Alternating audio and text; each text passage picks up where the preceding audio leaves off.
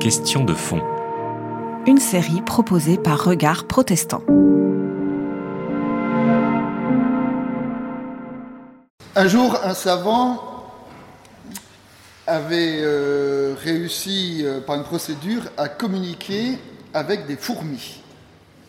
Donc il s'est réduit, il est allé euh, visiter les fourmis et comme c'était un savant, on lui a présenté une fourmi particulièrement érudite. Il est entré en conversation avec elle et lui a dit comment ça se passe dans le pays des fourmis?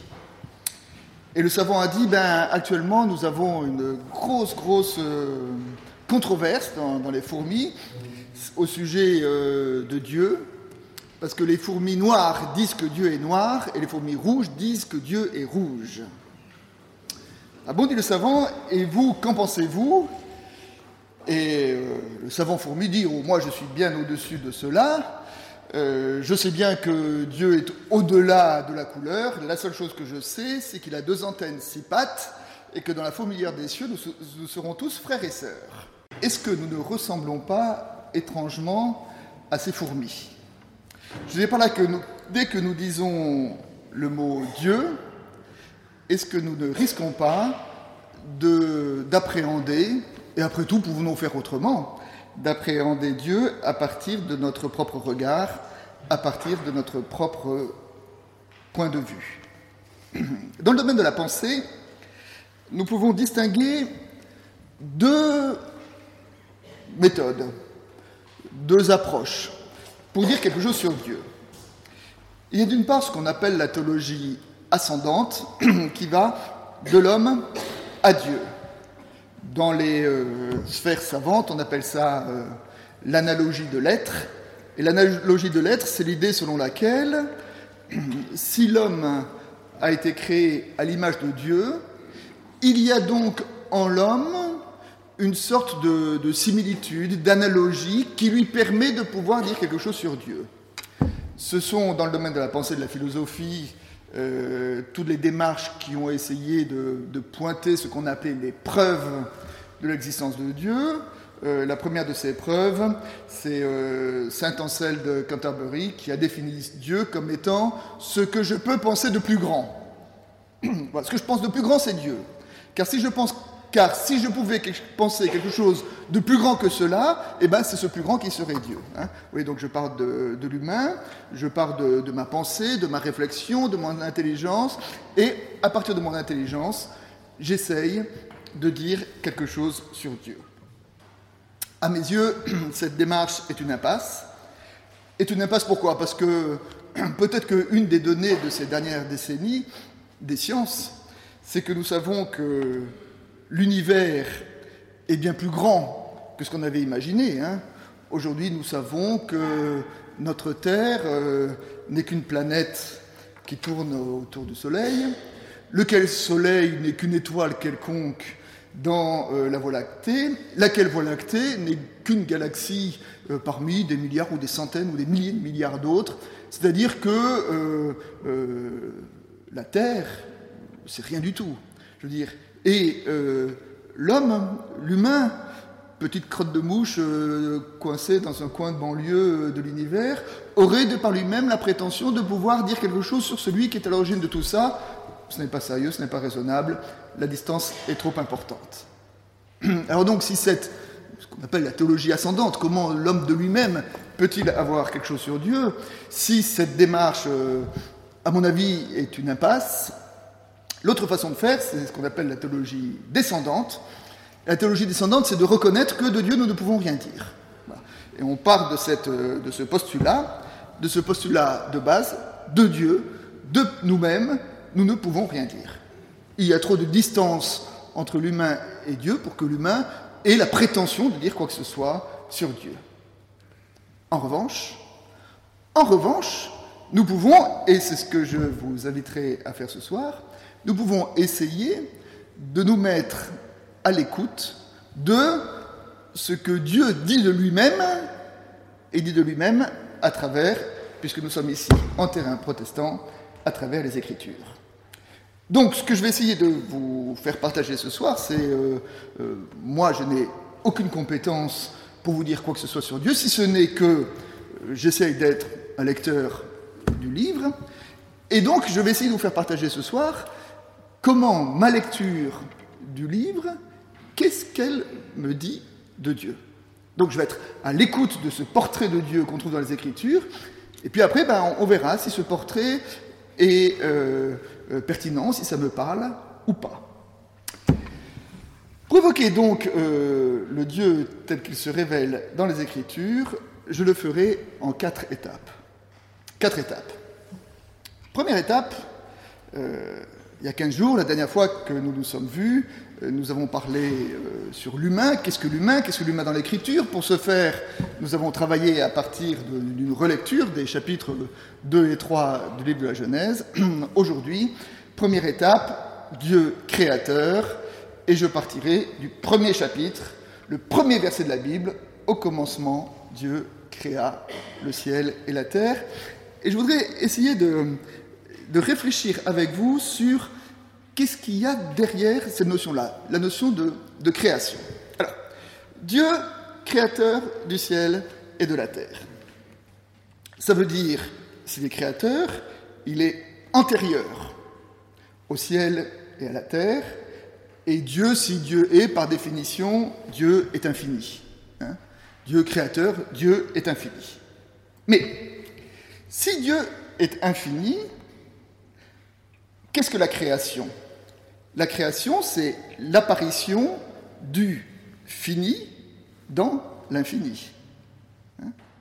C'est-à-dire que c'est euh, quelque chose qui était illimité, et dans cet univers illimité, voici qu'apparaît quelque chose de limité qui est la création, euh, notre, notre Terre, notre monde, notre univers, qui nous savons est limité.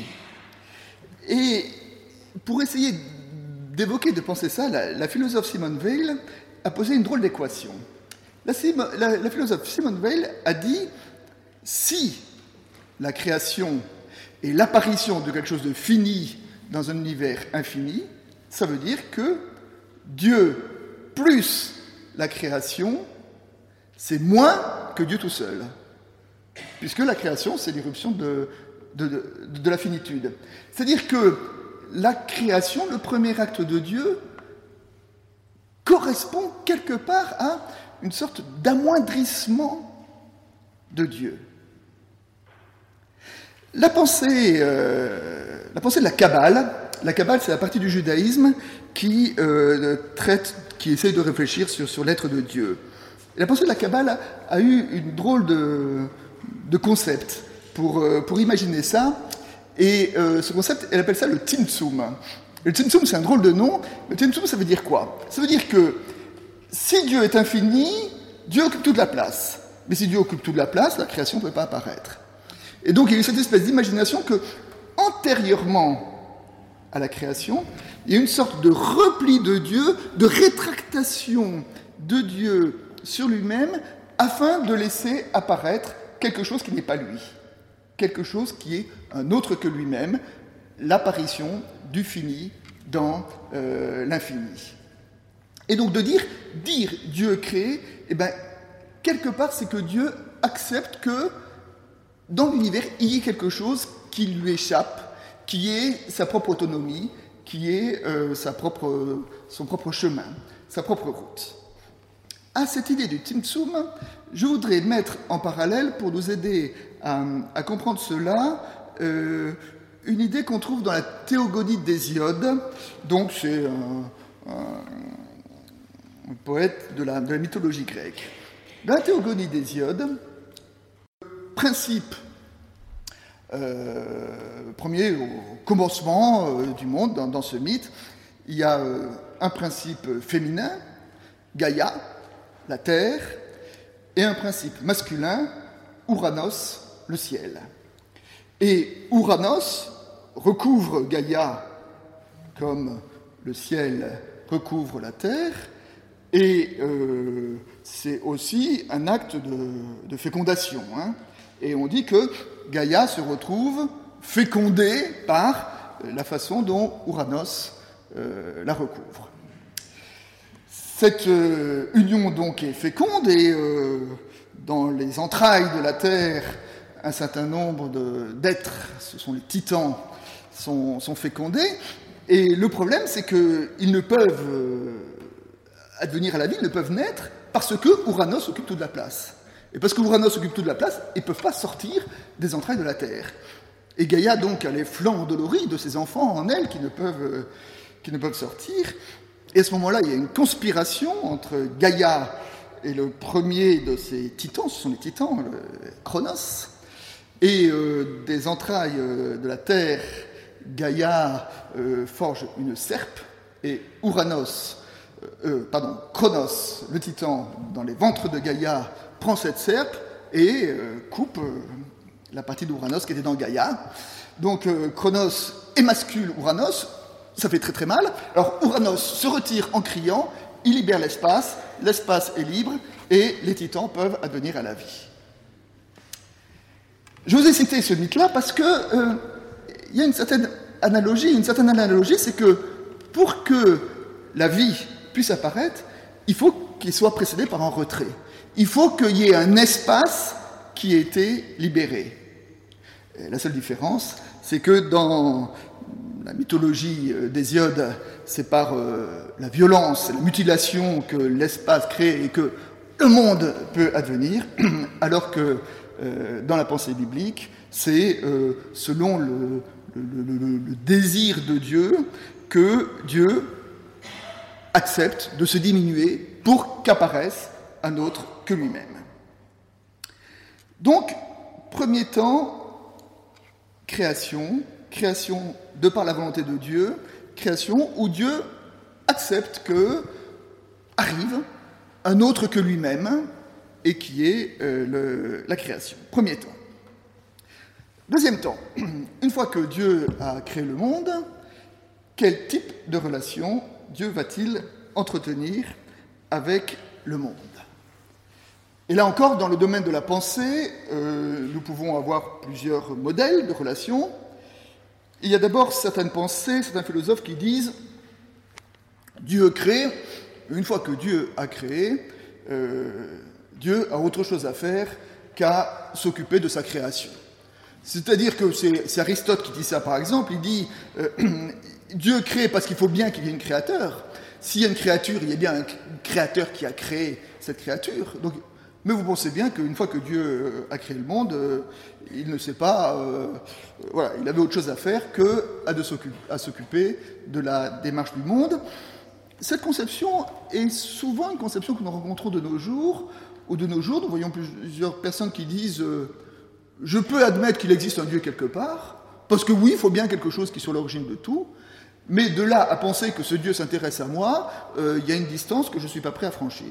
Et peut-être justement que la distance de la foi, c'est de croire que ce Dieu qui est à l'origine de tout est aussi un Dieu qui a une parole et qui s'intéresse à moi en tant que sujet. Je reviens donc.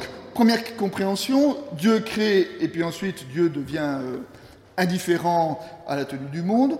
Nous trouvons une formule un peu variée de cette compréhension dans la mythologie grecque, dans lesquelles les dieux euh, ne s'occupent pas beaucoup des humains, Sauf de temps en temps, quand il y a une fille qui est pas trop moche, ils tombent amoureux d'une fille des humains, alors des fois euh, ils s'en intéressent, ou alors ils utilisent les humains comme des pions dans les relations difficiles et tumultueuses qu'ils ont les uns avec les autres. Mais en gros, globalement, le thème essentiel, c'est quand même celui de l'indifférence. Donc ça, c'est un, un, modèle. Le modèle opposé, nous pouvons dire, c'est ce qu'on appelle le panthéisme. Le panthéisme, c'est cette idée selon laquelle tout est le fruit de l'action et du désir de Dieu. Le panthéisme, à la limite, confond Dieu avec la nature. C'est-à-dire tout ce qui arrive porte le doigt et de la volonté de Dieu. Hein. tout ce qui se passe, c'est Dieu. Donc d'un côté, Dieu absent, de l'autre côté, Dieu partout.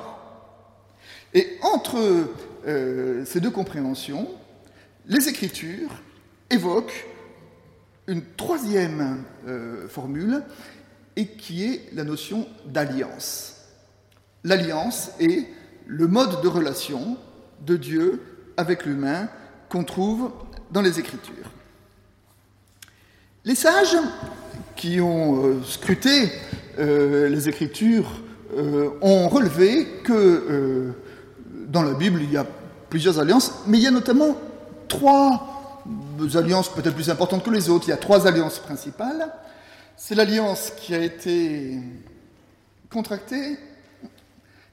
Le mot hébreu qui dit euh, lier une alliance, en français le mot alliance c'est lier, hein. quand on est on se lie. Hein.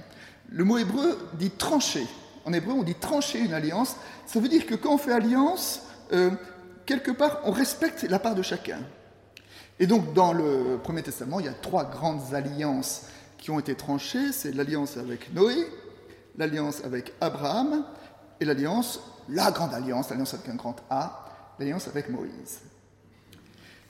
Les sages ont remarqué qu'il y avait une évolution entre ces trois alliances et que cette évolution était que, quand on dit alliance, il y a une sorte de collaboration. Hein. chacun amène euh, sa part dans le, dans le contrat. Et les sages ont remarqué que la part relative de l'humain dans l'alliance qu'il entretient avec Dieu est de plus en plus importante. Je veux dire par là que la première alliance évoquée dans les Écritures c'est l'alliance avec Noé. À l'issue du déluge, Dieu dit, je fais alliance avec toi Noé, avec tes fils et avec l'ensemble du vivant, je ne ferai plus jamais venir la grande inondation sur la terre. Comme signe de cette alliance, je mets mon arc dans le ciel. Ça vous peut dire que c'est une alliance, mais c'est une alliance unilatérale, en ce que Dieu fait l'engagement et en face, l'humain n'a pas grand-chose à faire. Première alliance. Deuxième alliance, alliance avec Abraham. Dieu dit à Abraham, je te donnerai une terre et une descendance, mais toi, tu porteras le signe de l'alliance dans ta chair à travers la circoncision. C'est-à-dire que l'humain doit, face à l'alliance de Dieu, porter sa part. Il est marqué dans sa chair qu'il est témoin de l'alliance de Dieu. Troisième alliance, alliance avec Moïse. Dieu dit, vous serez mon Dieu, vous serez mon peuple, je serai votre Dieu. Et face à cet engagement de Dieu de faire d'Israël son peuple, eh bien, le peuple est invité à vivre de toute la loi que Dieu lui donne. Et euh, nous le savons, il n'y a pas trop de toute une vie pour vivre l'ensemble de la loi. Donc entre ces trois alliances, on voit voyez, la part relative de l'humain est de plus en plus important. Pratiquement rien avec Noé, la circoncision avec Abraham, obéir à toute la Torah avec Moïse. Et les sages ont utilisé une image pour euh, illustrer cette compréhension de l'alliance. Ils ont dit, c'est comme un, fils avec son père. Euh, quand l'enfant a trois ans et que euh, le père marche avec lui dans la rue, le père le prend par la main et il est hors de question que l'enfant lâche la main de son père. Quand l'enfant a 8 ans, il peut aller tout seul à la boulangerie qui est au coin de la rue où il n'y a pas de rue à traverser pour aller acheter des croissants le matin. Quand l'enfant a 10 ans, il va à l'école tout seul.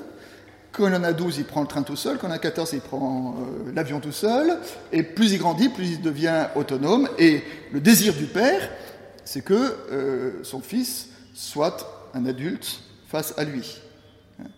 Et euh, un père qui tient la main de son enfant de 3 ans pour traverser la rue, c'est touchant. Un père qui tient la main de son enfant de 20 ans pour traverser la rue, c'est ridicule. Et donc, derrière cette image, on voit que c'est une illustration de cette notion d'alliance et que, quelque part, on peut considérer que le peuple, en en ayant de plus en plus à faire, grandit, grandit en responsabilité, grandit en maturité. Euh, les euh, sages ont même continué en disant qu'après avoir fait ces alliances, le peuple avait quand même un peu de mal à, comprendre la loi que Dieu lui a donnée. Alors pour cela, Dieu a envoyé des prophètes pour euh, expliquer sa parole. Et puis un jour est arrivé ce qu'on appelle la fin de la prophétie, et la fin de la prophétie, c'est quand Dieu arrête d'envoyer des prophètes, et c'est de dire c'est à partir du moment où il y a eu dans le judaïsme, autour de 3, 4e siècle avant Jésus-Christ, la grande assemblée. La grande assemblée, le grand Sanhédrin, c'est l'Assemblée des sages, 70 sages, qui, avaient suffisamment de tradition, suffisamment de connaissances, suffisamment d'études pour dire, eh bien, nous sommes nous-mêmes à même de pouvoir interpréter et comprendre pleinement euh, la vision, le désir de Dieu pour notre création, et à la limite, Dieu n'a plus rien à dire. oui Alors comment à travers ces alliances, il y a une évolution qui s'opère, et euh, ben, nous chrétiens, nous chrétiens, nous ne pouvons euh, oublier, et ce sera mon troisième temps, ma troisième étape, dans le domaine de la révélation de Dieu, c'est de dire que si nous sommes chrétiens, c'est parce que euh, ben, nous croyons que pour dire Dieu, eh ben, nous, nous avons Jésus. Et nous croyons que Jésus n'était pas simplement un, sage qui avait une connaissance euh, particulière de Dieu, mais que Jésus est venu nous dire quelque chose de l'être de Dieu. Quelque chose de l'être de Dieu. Hein. Euh, le, commencement de l'évangile de Jean. Hein. au commencement était la parole, et la parole a été faite chair, elle a fait sa demeure, elle a planté sa tente parmi nous. C'est-à-dire qu'il y a, à travers Jésus, quelque chose de Dieu qui est venu au milieu des humains. Je vais peu parler de Jésus, parce que euh, ce sera tout l'objet de mon intervention de la, fois prochaine, euh, mais je voudrais quand même souligner ce que ça apporte dans notre regard sur Dieu.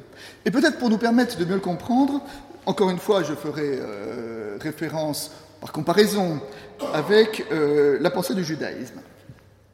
Dans le judaïsme, les maîtres disent que la question de l'existence de Dieu, je veux dire la question Dieu existe-t-il, cette question n'est pas pertinente. Pourquoi?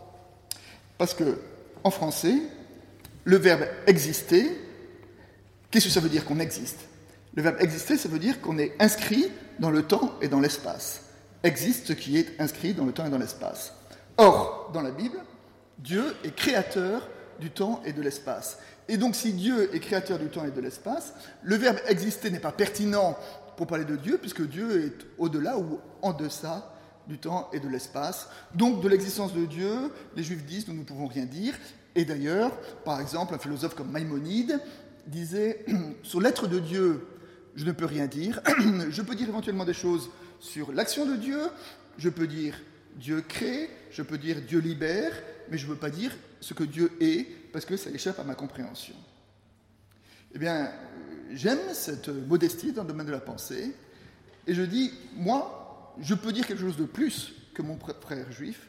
Pourquoi? Parce que Jésus à travers Jésus, euh, euh, il y a quelque chose de l'être de Dieu qui est venu jusqu'à moi. Il y a quelque chose de l'être de Dieu qui m'est donné. Il y a quelque chose de l'être de Dieu qui m'est dit. Et euh, Luther, par exemple, disait De Dieu, je ne peux rien dire en dehors du Christ. Luther disait Je peux admettre que Dieu puisse agir en dehors du Christ, mais Luther disait c'était l'action de Dieu par la main gauche. C'est l'action de Dieu, peut-être Dieu fait, mais moi, je n'ai pas accès à cela. Le seul accès que j'ai pour accéder à Dieu, c'est par Jésus. Et donc nous croyons, voilà, alors ça c'est ce qui définit le chrétien. Vous savez, le mot Dieu, euh, il n'y a pas de mot plus flou de Dieu. Quand j'étais à l'université, une fois je me rappelle, il y a un professeur qui, qui disait la chose suivante, il disait, plus un concept est étendu, moins il est pertinent. Plus un concept dit des choses différentes, ben moins il est utile pour manier. Et ben, dans ce domaine-là, j'estime que le concept de Dieu est le concept le plus inutile du monde parce que je prends dix personnes différentes, tout le monde dira Dieu et tout le monde aura une idée différente de ce qu'il met derrière Dieu.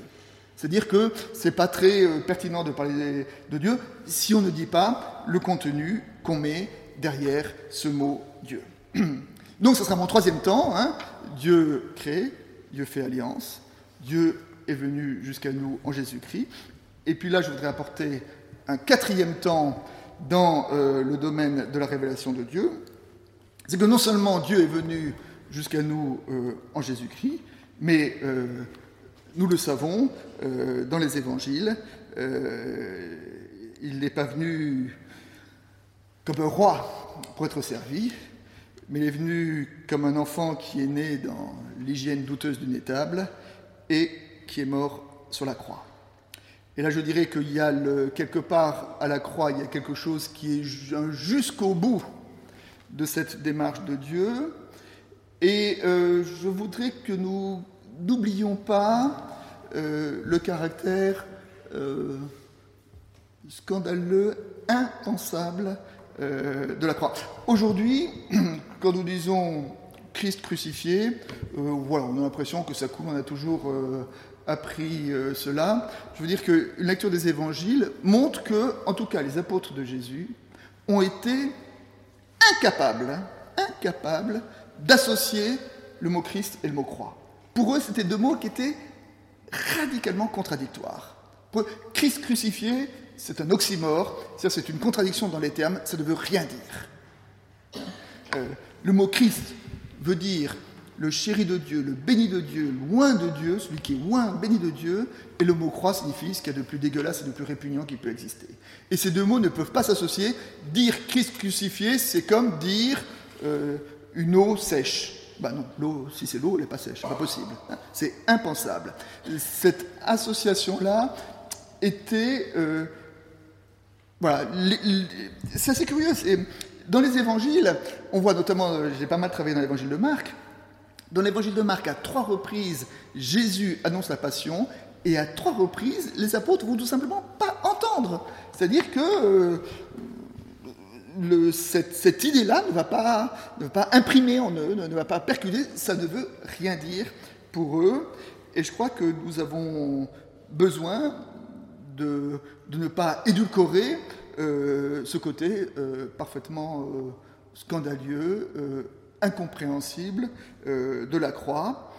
Et d'ailleurs, euh, à mes yeux, ça a été, euh, mais ça j'en reparlerai la prochaine fois, ça a été le grand défi intellectuel, théologique de la première Église, c'est comment donner du sens.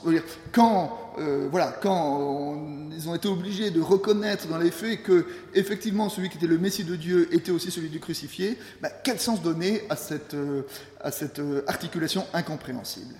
Et ça, ça a été le grand défi de la, première Église. Alors voilà, j'ai commencé un peu mon, intervention en racontant l'apologue de l'homme qui était euh, chez les fourmis. Et euh, je disais tout à l'heure que nous ressemblons bien souvent euh, à, ces, fourmis. C'est-à-dire que lorsque nous disons Dieu, ben, nous avons souvent une démarche naturelle. Et notre démarche naturelle, c'est de dire quoi? C'est de dire souvent, nous essayons de concevoir qu'est-ce qui manque en nous. Hein? On prend l'humain et quelqu'un de, fragile, je le suis, nous le sommes tous, de, limité, de, mortel, euh, d'incertain. Et bien d'une certaine manière, on va, on va dire ça. Et puis alors on va imaginer quelqu'un qui aurait toutes les qualités que nous n'avons pas. Alors on va projeter, on va se donner l'image de quelqu'un, nous sommes euh, fragiles, on va imaginer quelqu'un qui est dans la toute puissance, nous sommes limités, on va imaginer quelqu'un d'invincible, nous sommes mortels, on va imaginer quelqu'un d'immortel, nous sommes incertains, nous, avons, nous allons euh, imaginer quelqu'un d'omniscient, on va faire comme ça un, portrait de quelqu'un qui a toutes les qualités que nous n'avons pas, et puis on va les projeter, on va les plaquer sur quelqu'un, on dit voilà, ça c'est Dieu. Hein. ça, un peu, c'est notre démarche naturelle. Notre démarche naturelle, c'est de, projeter sur notre image de Dieu toutes euh, les limitations euh, que nous avons, et là, nous faisons un Dieu parfaitement à notre image, à notre compréhension, nous sommes dans la théologie ascendante, d'après ce que je disais tout à l'heure. Si en revanche, nous essayons de nous mettre à l'écoute de qu'est-ce que les, Écritures nous disent de ce Dieu, eh nous observons. Nous observons un mouvement. Hein. Euh, Dieu crée, et vous avez entendu la façon dont j'ai interprété la création. Hein. Dieu renonce à une part de son infinitude en créant. Dieu fait alliance, Dieu entre en relation avec l'humain et à travers les différentes alliances, il appelle l'humain à, à, devenir adulte et à euh, grandir dans toutes les dimensions de son humanité. Dieu devient en Jésus-Christ homme, et si on est sérieux euh, de croire qu'il y a quelque chose de Dieu en Jésus-Christ, c'est quelque part Dieu renonce à une part de son infinité, à une part de sa toute-puissance, à une part de son, de son ciel pour venir euh, planter sa tente au milieu des humains, comme euh, le dit euh, l'évangile de Jean. Et enfin, Dieu Jésus-Christ meurt, meurt sur une croix. Et nous voyons là un, un chemin, et un chemin quelque part qui correspond à une sorte d'abaissement de Dieu, de Dieu qui sort de sa toute-puissance, de son infinitude, etc., pour venir habiter au milieu des humains. Et pour terminer, je peux dire pourquoi, pourquoi Dieu fait-il cela? Y a-t-il euh, un mot qui euh, résume tout ce mouvement de Dieu? Oui, oui, il y a un mot, un mot qui est un peu un gros mot de un mot que j'aime pas trop utiliser parce que là aussi c'est un mot ambigu, mais un mot quand même que je vais vous révéler. Pourquoi euh, Dieu fait-il tout cela? Eh bien, dans la Bible, il n'y a qu'une réponse à cette question. Pourquoi? Parce que Dieu est amour. Parce que Dieu est amour. Et d'ailleurs, cette euh, définition, nous dit quelque chose de l'amour. Bibliquement, l'amour, c'est justement ce que je fais pour permettre à l'autre de grandir. Bibliquement, l'amour, ce n'est pas un sentiment, ce n'est pas une émotion. L'amour, c'est un acte. C'est un acte, c'est qu'est-ce que je fais pour permettre à mon prochain de grandir dans toutes les dimensions de sa personne.